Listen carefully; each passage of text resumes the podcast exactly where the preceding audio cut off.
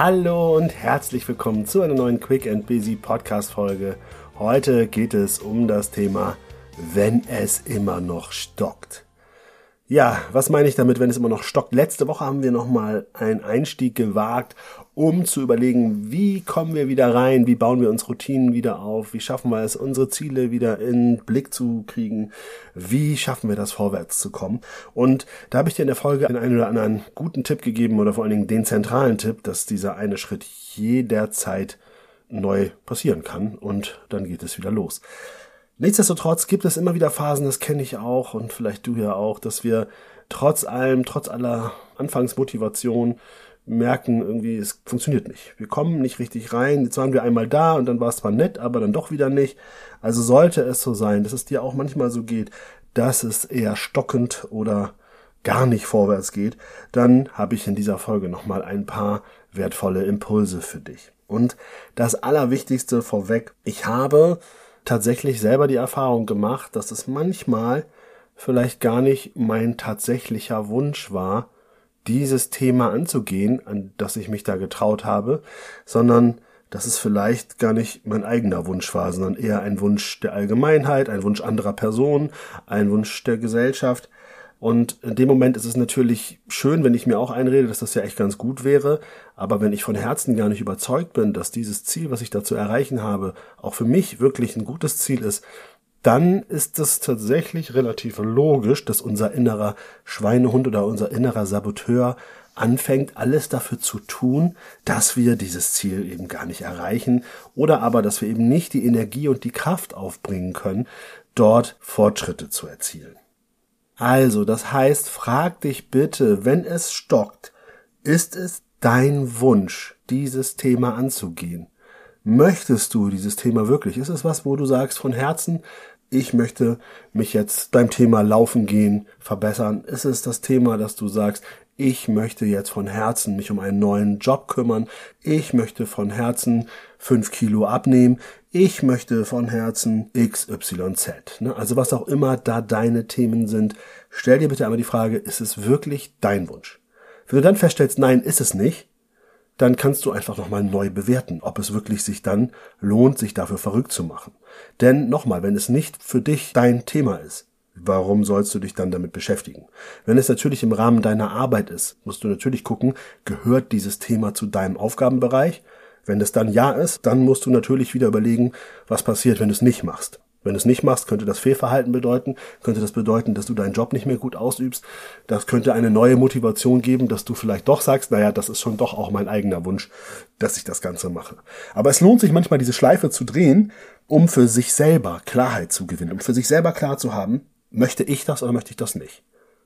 Und denk dran, man kann auch immer, auch bei einem Job, man kann auch immer für sich Entscheidungen treffen, und zwar die Entscheidung treffen, dass es vielleicht an der Zeit ist, sich umzuschauen für einen anderen Job, wenn du dich überhaupt nicht mehr identifizieren kannst mit dem, was von dir verlangt wird oder für dem, was die nächsten Schritte sein müssten. Also, nachdem du weißt, wofür du eigentlich losgehst, also für wen, vor allen Dingen für dich, und wofür tust du es oder wofür tust du es eben auch nicht, dann kannst du natürlich dich nochmal fragen, was ist eigentlich der erste Schritt, der dich jetzt diesem Ziel ein kleines Stück näher bringt. Also, dass du dann nochmal mit X plus 1 agierst, nachdem du nochmal für dich klar hast, ich möchte dieses Ziel erreichen, dann sagst du nochmal, okay, was ist jetzt der erste kleine Schritt, um in Bewegung zu kommen? Und dann gehst du diesen Schritt einmal.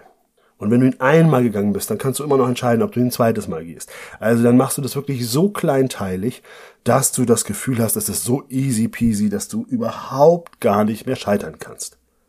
Angenommen, es ist von Anfang an klar, dass das dein Wunsch ist, aber es hakt trotzdem.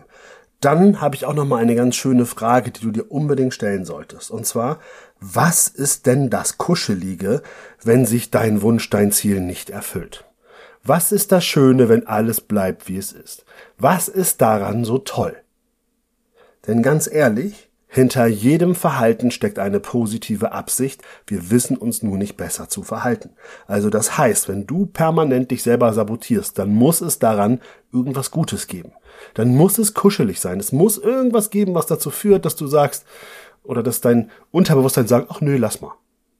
Und deshalb ist die Frage, was ist das Kuschelige, wenn dein Wunsch sich nicht erfüllt, wenn dein Ziel sich nicht erfüllt, damit du weißt, ob das tatsächlich so attraktiv ist, wie dein Unterbewusstsein gerade tut.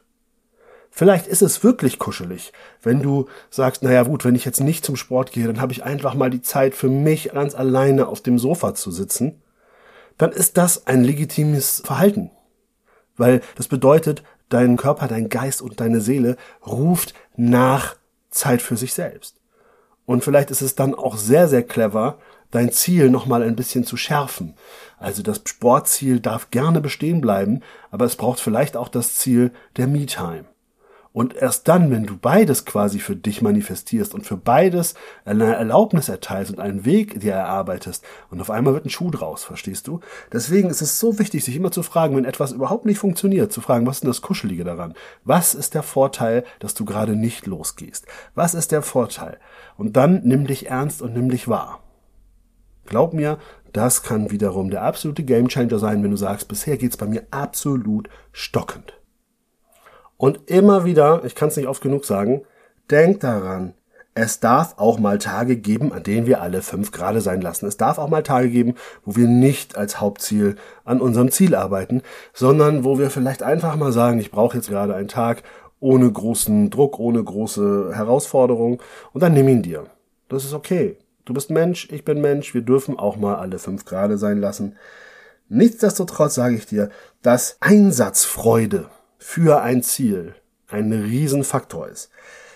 Normalerweise würde ich den Begriff Disziplin verwenden, aber Disziplin, da kriegen einige direkt schon einen Kloß im Hals, ne? weil es braucht natürlich eine gewisse Einsatzfreude, dass du auch immer wieder bereit bist zu sagen, ich gehe für das los, was ich da möchte. Das heißt, schau dir auch immer wieder darauf an, wenn du dir Ziele setzt, ob du dafür Einsatzfreude aufbringen kannst, ob es dich freut, daran zu arbeiten, ob es dich freut, Step by Step vorwärts zu kommen.